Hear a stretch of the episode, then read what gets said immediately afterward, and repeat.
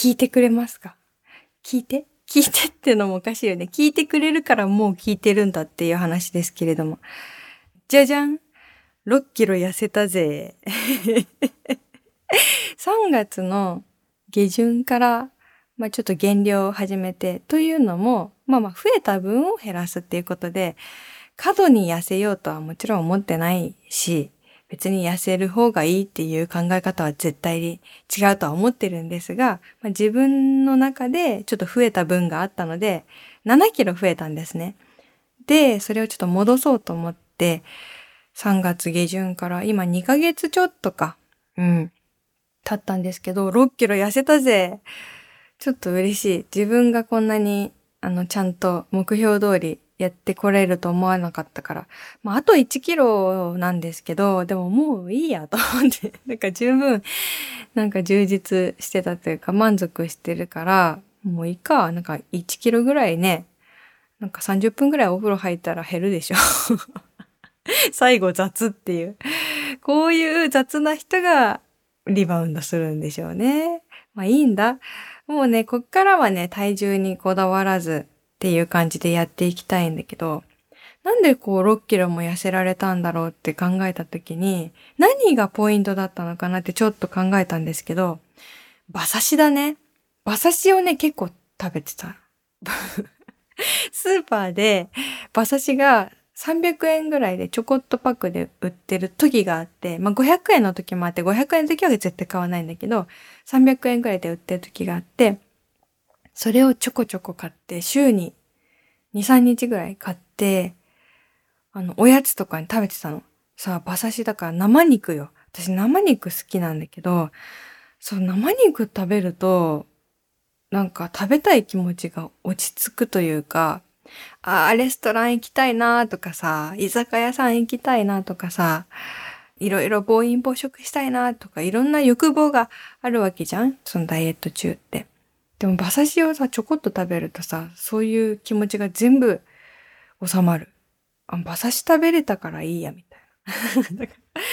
めちゃくちゃさ、ね、優秀な食材なんだよね、馬刺しって。もう、有名な鶏胸とあんまり変わんないぐらい、脂質とかも少ないから、タンパク質があるからめっちゃいいんだよ。そう。めっちゃいいのにさ、色気あるじゃん。めっちゃ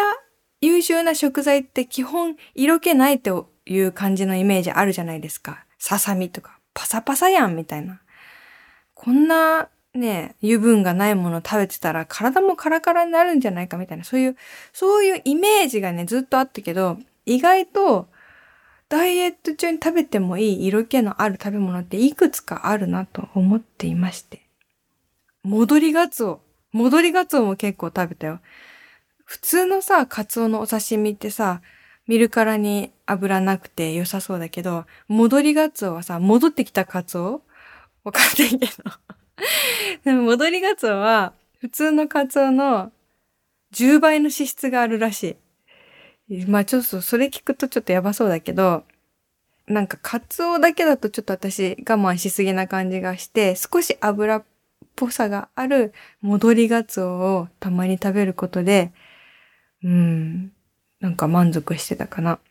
ローストビーフとかね。ローストビーフもそんなさ、そんなに太るようなもんじゃないから、結構食べてましたね。だからあまり苦じゃなく続けられるものがたくさんあったんですね。たまにビールも飲んだしね。あとはお腹空いたらもう寝ちゃうとか、そんなことをしているうちに6キロ痩せれたんですよ。で、でもどうせなら、このままもうちょいこだわってみたいなっていう気持ちもちょっと芽生えた。で、人生で初めて腹筋を割ってみたいなっていう風に今ちょっと思ってます。もう減量はもうやめるんだけど、そのいろんな、まあ、情報を得ようと、インターネットとか動画とかでいろいろ見てたら、まあやっぱり究極は、そういう、あの、ボディメイクとか、ボディビルダーみたいな、そういう風な鍛え方をしてる人の情報が、あの、一番信頼できる情報になってくるわけですよね。ダイエットの究極。この人がこんだけこだわって言ってることが真実なんだろうなみたいな感じでさ、それで結局最終的にそういう人たちの動画ばっかり見るようになったのよ。今本当にトレーニングをしてる人のなんか動画ばっかり見るようになってさ、そしたらさ、なんか私も腹筋割ってみたいなとかさ、ちょっと思ってきちゃって。ねえ。でも本当に根性がないから、根性がないことで有名な私なんですよ。私の中でね。そんな私が腹筋終わったらちょっと受けるなと思って。自分で自分に受けることやりたいじゃないですか。だから、やってみたい。まあ無理だと思うんだけどね。無理だとは思う。だって腹筋ってさ、割るもんじゃないらしいじゃないですか、結局。もう、腹筋は全員割れてるんだけど、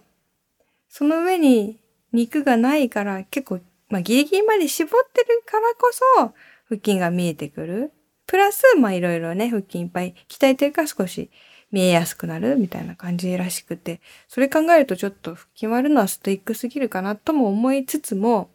割れたらちょっと受けるっていうことで、受けるって別にね、誰も見せませんよ。私に受ける。自分で自分に受けるなと思って、ちょっとやってみたいなという気持ちがにわかに今湧いておりますが、まあ、まあ、忘れちゃうんだろうね。一週間くらいであんなこと言ってたな、みたいな感じになるとは思うんだけど。最近そんな感じです。藤岡みなみのおささらナイト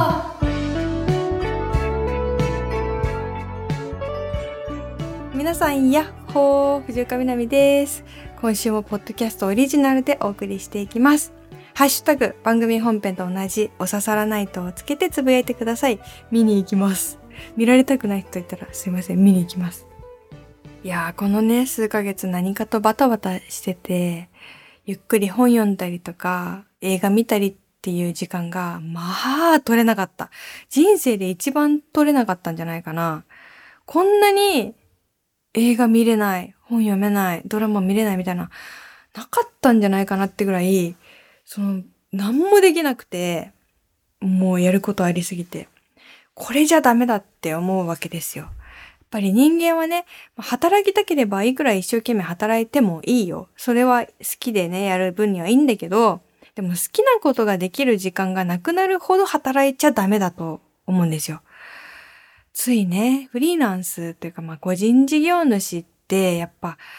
ついつい週7日とか働いちゃうんですよね。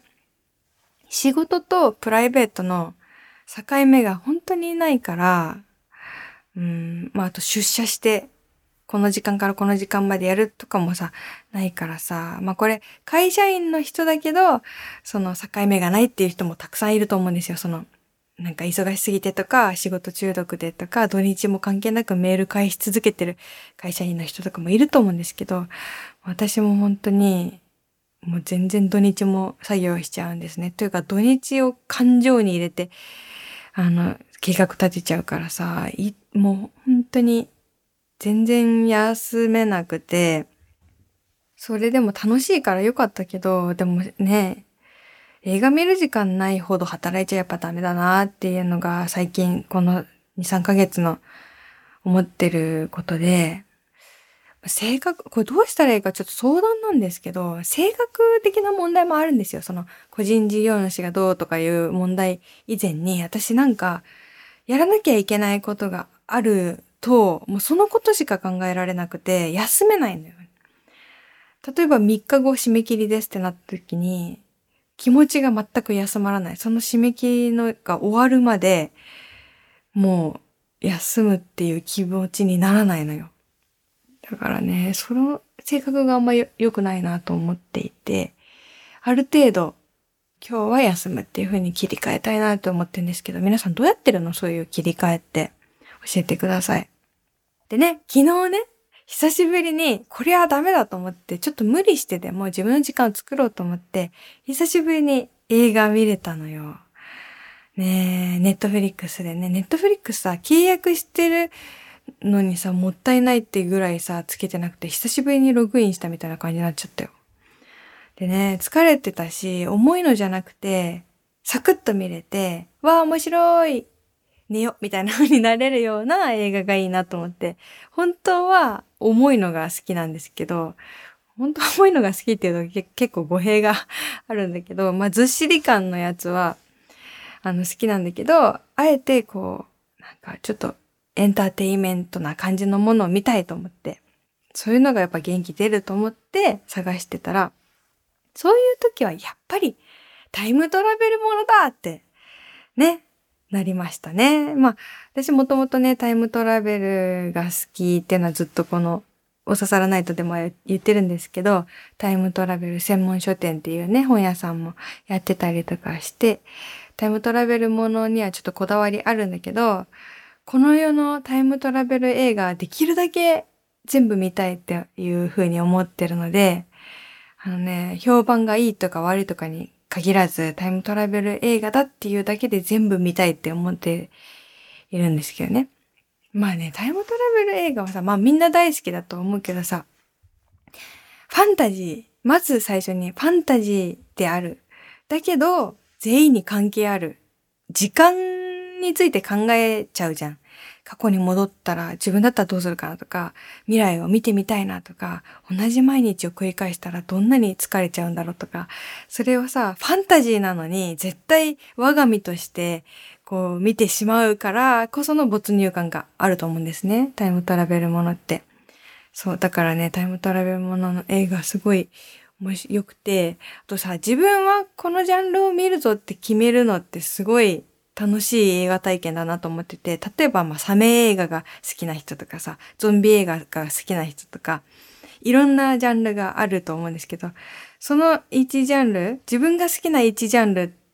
が決まってると、なんていうの、何でも見れるからいいのよ。これちょっと説明が必要な 言い方しちゃったけど、あんまりこのジャンルを見るぞっていうのが決まってないと、とにかくいい映画が見たいとか、とにかく満足が高いものが見たいっていう風になってしまって、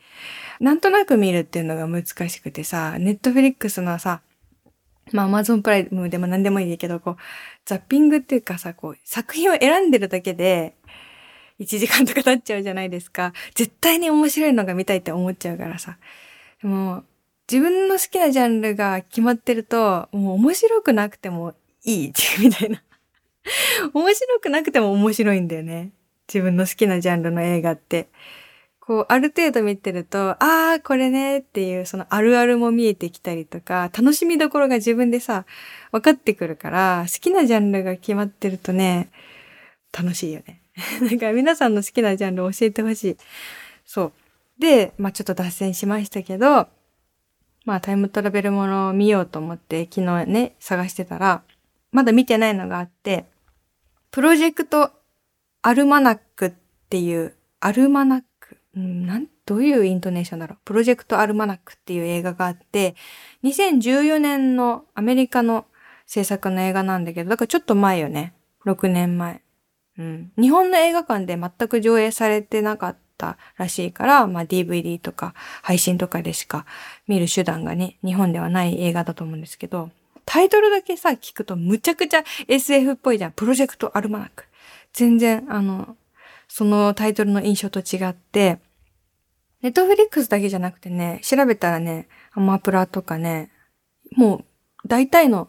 配信サイトにあるみたいな感じだったから皆さんも見やすいと思うんですけど、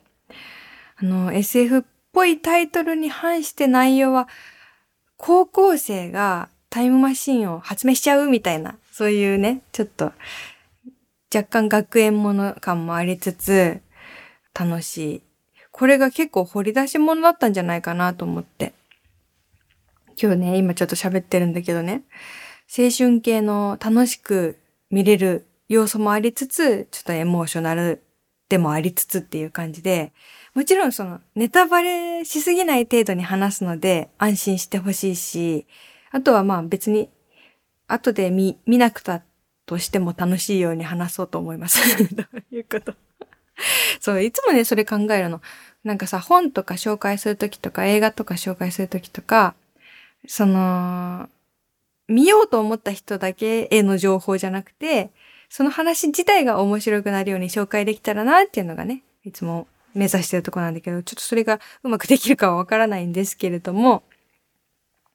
面白ポイントが3つあるからそれを順番に説明していきますね。まずどんな映画かっていうと、え主人公が高校生で、もうめっちゃ頭がいい科学部の高校生で、いつもなんか科学のなんかいろんなね、あの、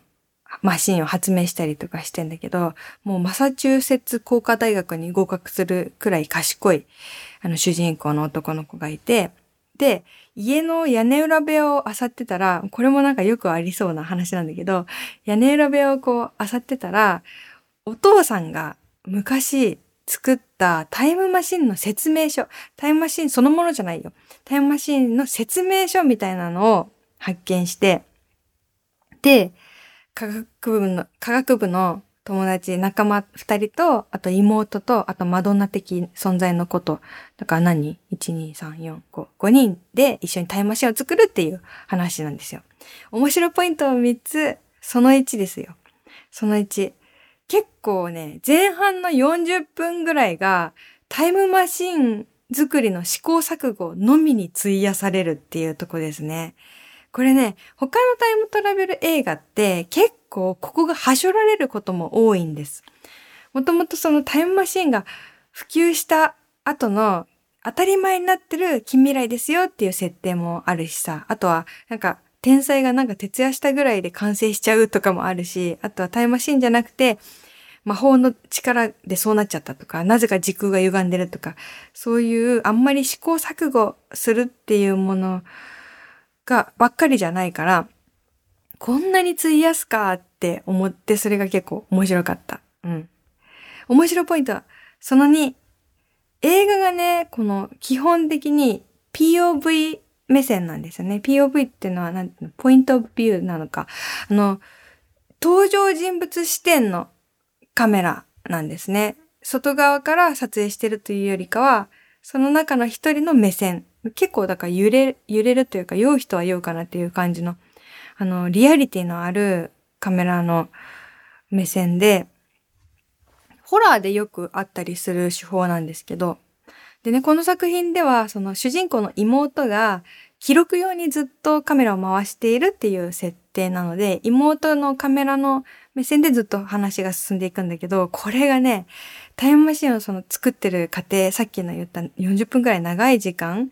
これをずっと私が妹になった気分で、妹目線でそのタイムマシンを作る過程に参加できて、めっちゃ良かった。嬉しい。本当に成功した時とか、うおーって盛り上がるし。あ、これも結構タイムトラベル映画の中では、この POV 目線に徹してるものっていうのは珍しい目だかなって思いました。面白いポイント、その3。あのね、高校生っていうのもあって、はしゃぎ方が面白かった。タイムトラベル映画の見どころの一つなんですけど、ちょっと全能感というか、何でもできる、過去にも未来にも行けるぞとかってなった時に、そこでぐおーっと調子に乗るっていうのが一つタイムトラベル作品の見せ場だと思うんですね。例えば、競馬で儲けるとか、そのお金で好きなものを買いまくるとか、いろんなはしゃぎ方がこれまで過去の作品でされてきたんですけど、この作品のはしゃぎ方がちょっと新しかったのが、まあ、宝くじを当てて、まず大金持ちになるっていうのはスタンダードなんだけど、その後に、学校、高校にフードトラックをめちゃくちゃたくさん呼んで で、全校生徒に無料で振る舞って人気者になるっていうシーンがあって、これめっちゃ最高じゃんって思ったのよ。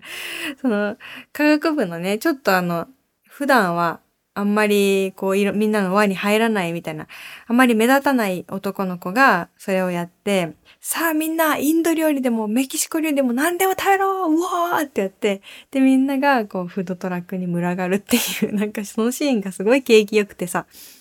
そういう景気、景気のいいシーンを見るためにタイムトラベル映画見てる時もあるからさ、これもめっちゃ元気出た。もう一個が、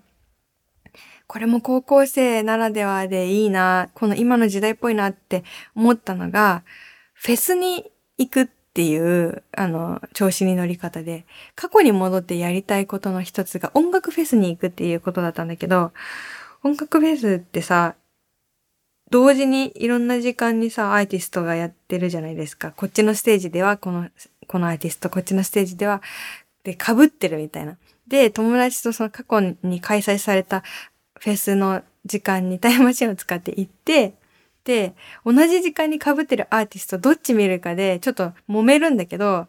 でもさ、これもう過去のフェスなんだから評判良かった方を調べてみようよって言ったりして、現在の視点ではそのフェスは終わってるから、そのフェスがどっちのステージが良かったかっていう 口コミを見てから、その過去のフェスを見るっていう、なんかさ、生なのにアーカイブみたいな見方してるっていう。これちょっと面白い描写だなって思ったり。で、バックヤードに入れる VIP のパスを、フェスが終わった後になんか記念品みたいな感じで、オークションですごい安くこう売られていたと。で、それを先に手に入れておいて、だからもう意味がなくなったパスをこの伝説のフェスのパスだみたいな感じで売られてたのをなんか500円ぐらいで買っておいて、それを過去に戻ってそのパスでいろんなとこに入るっていうのもやってたりして、今時の、今時のって言ってもちょっと前だけど、高校生のタイムマシンの使い方の表現としてすっごい面白いなって思いましたね。まあちょっと結構内容言うじゃんって感じだけどさ、これ全然本筋と関係ないというか、あの、もっとね、本筋はね、まあもどかしい恋愛模様もちょっとあったりとか、ここからのピンチの畳みかけとかだったりが、まあ重要ポイントなので、そこはね、まあ何も言いませんけど、そこも結構面白くて、で思った通り、仕事の後、疲れたけどサクッと映画見て楽しみたいって時にぴったりの映画でしたよ。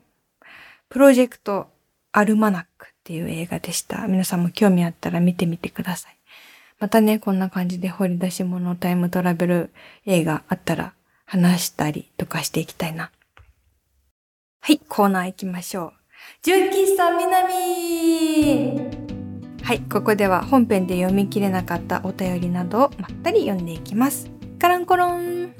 いらっしゃい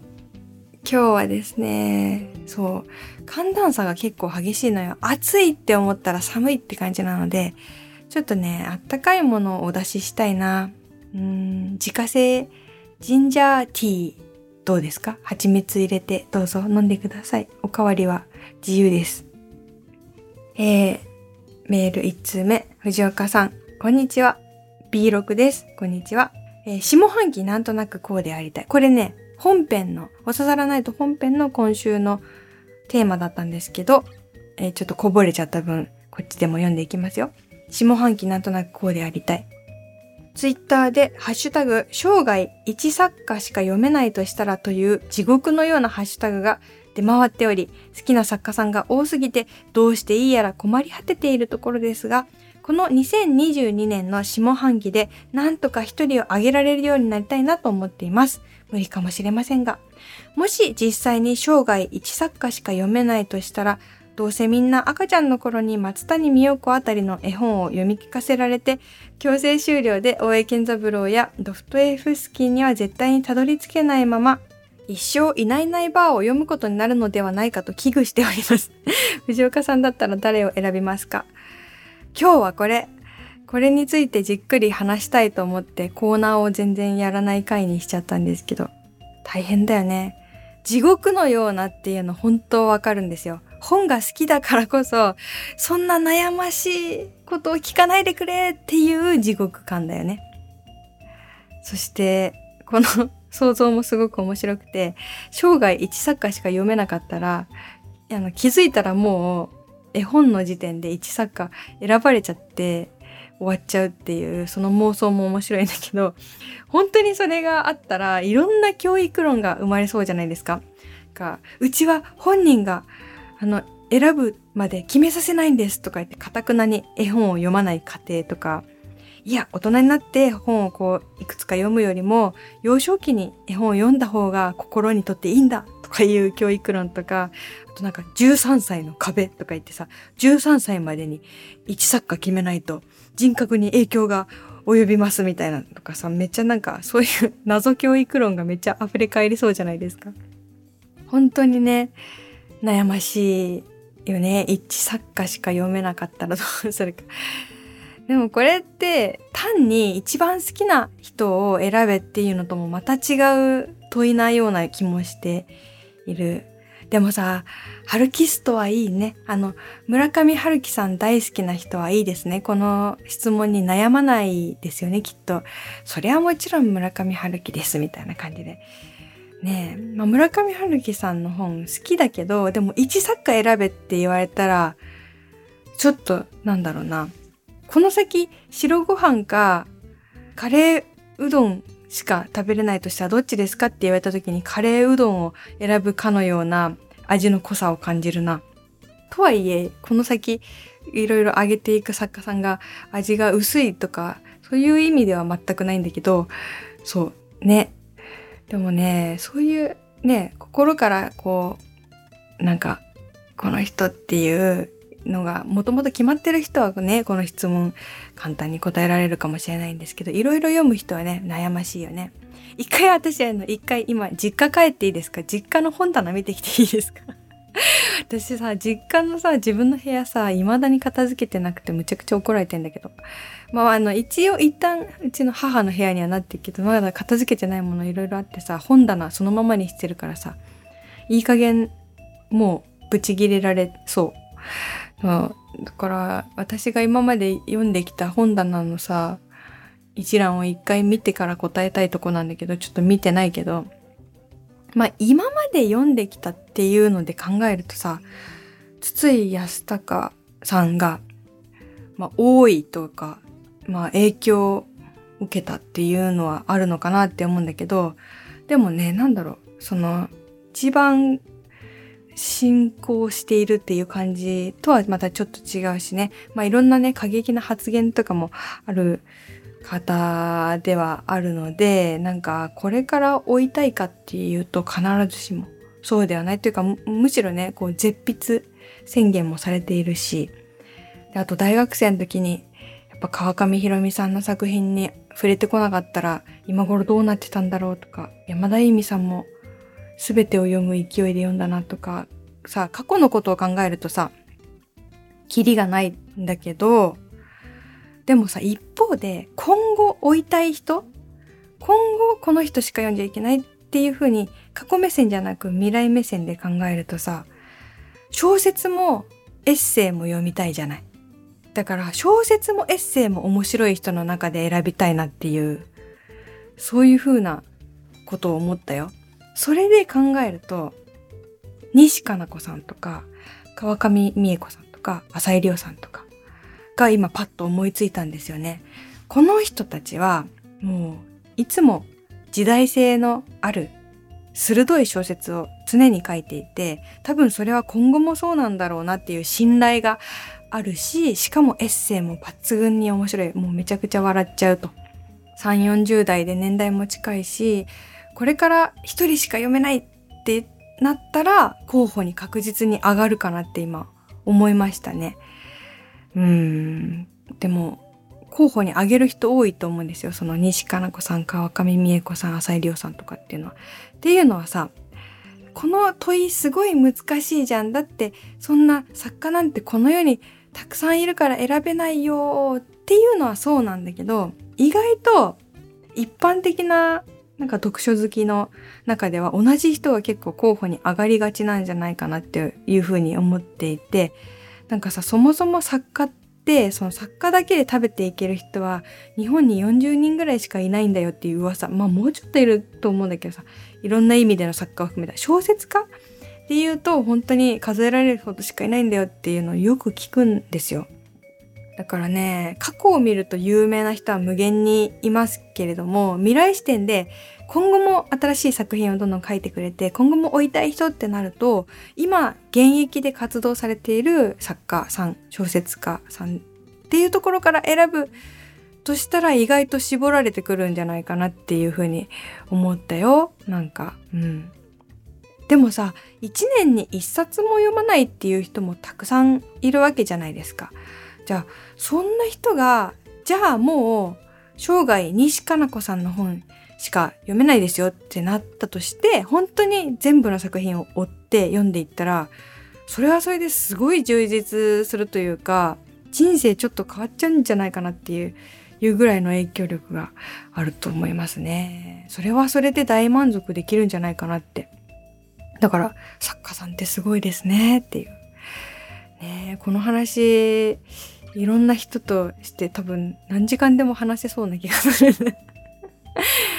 ね。でも本当に、え人生ベストとかはやっぱ選べないですね。これからもいろんな作家さんに出会いたいし、いろんな人を読んでいきたいし、皆さんの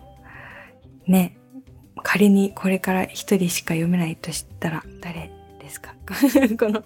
きつい質問をあえて皆さんにもしてみる。はい。えー、続いて、純喫茶南。おばんです。室蘭の山賊レロです。YouTube で室蘭工業大学カフェのガトーショコラが美味しすぎると紹介されていたので、早速大学会館に行きました。気がついたら、隣の学食の当日限定の気まぐれメニュー、ハンバーグおろしソース150円を食べていました。ご飯とサラダをつけても260円って夢みたいは写真まで送ってくれた。ありがとうございます。そうだ、学食があるじゃん。俺たちには。学食ってさ、え、結構みんな入れるよね。ダメなところはきっとダメだけど、普通、学生以外も入れるとこ多いですよね。学食巡りしたいな安いよね。ほんとびっくりする安さですよね。学生さんのためにってことなのかもしれないけど。えー、なんか行ってもいい学食巡りしたいな。昔なんか東大の学食行った時むちゃくちゃときめいたな。なんかさ、ショーケースからそのまあキャンパスとかその食堂にもよるかもしれないけど、ショーケースからさ、その時はなんか選べる、なんか自分で取り出せるみたいになっててさ、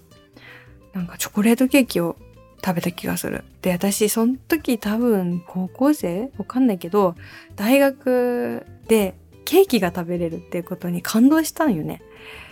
学校って勉強しに行くところじゃないんかと思って、大学生ってケーキいつでも食べれるんか、自由なんかと思って。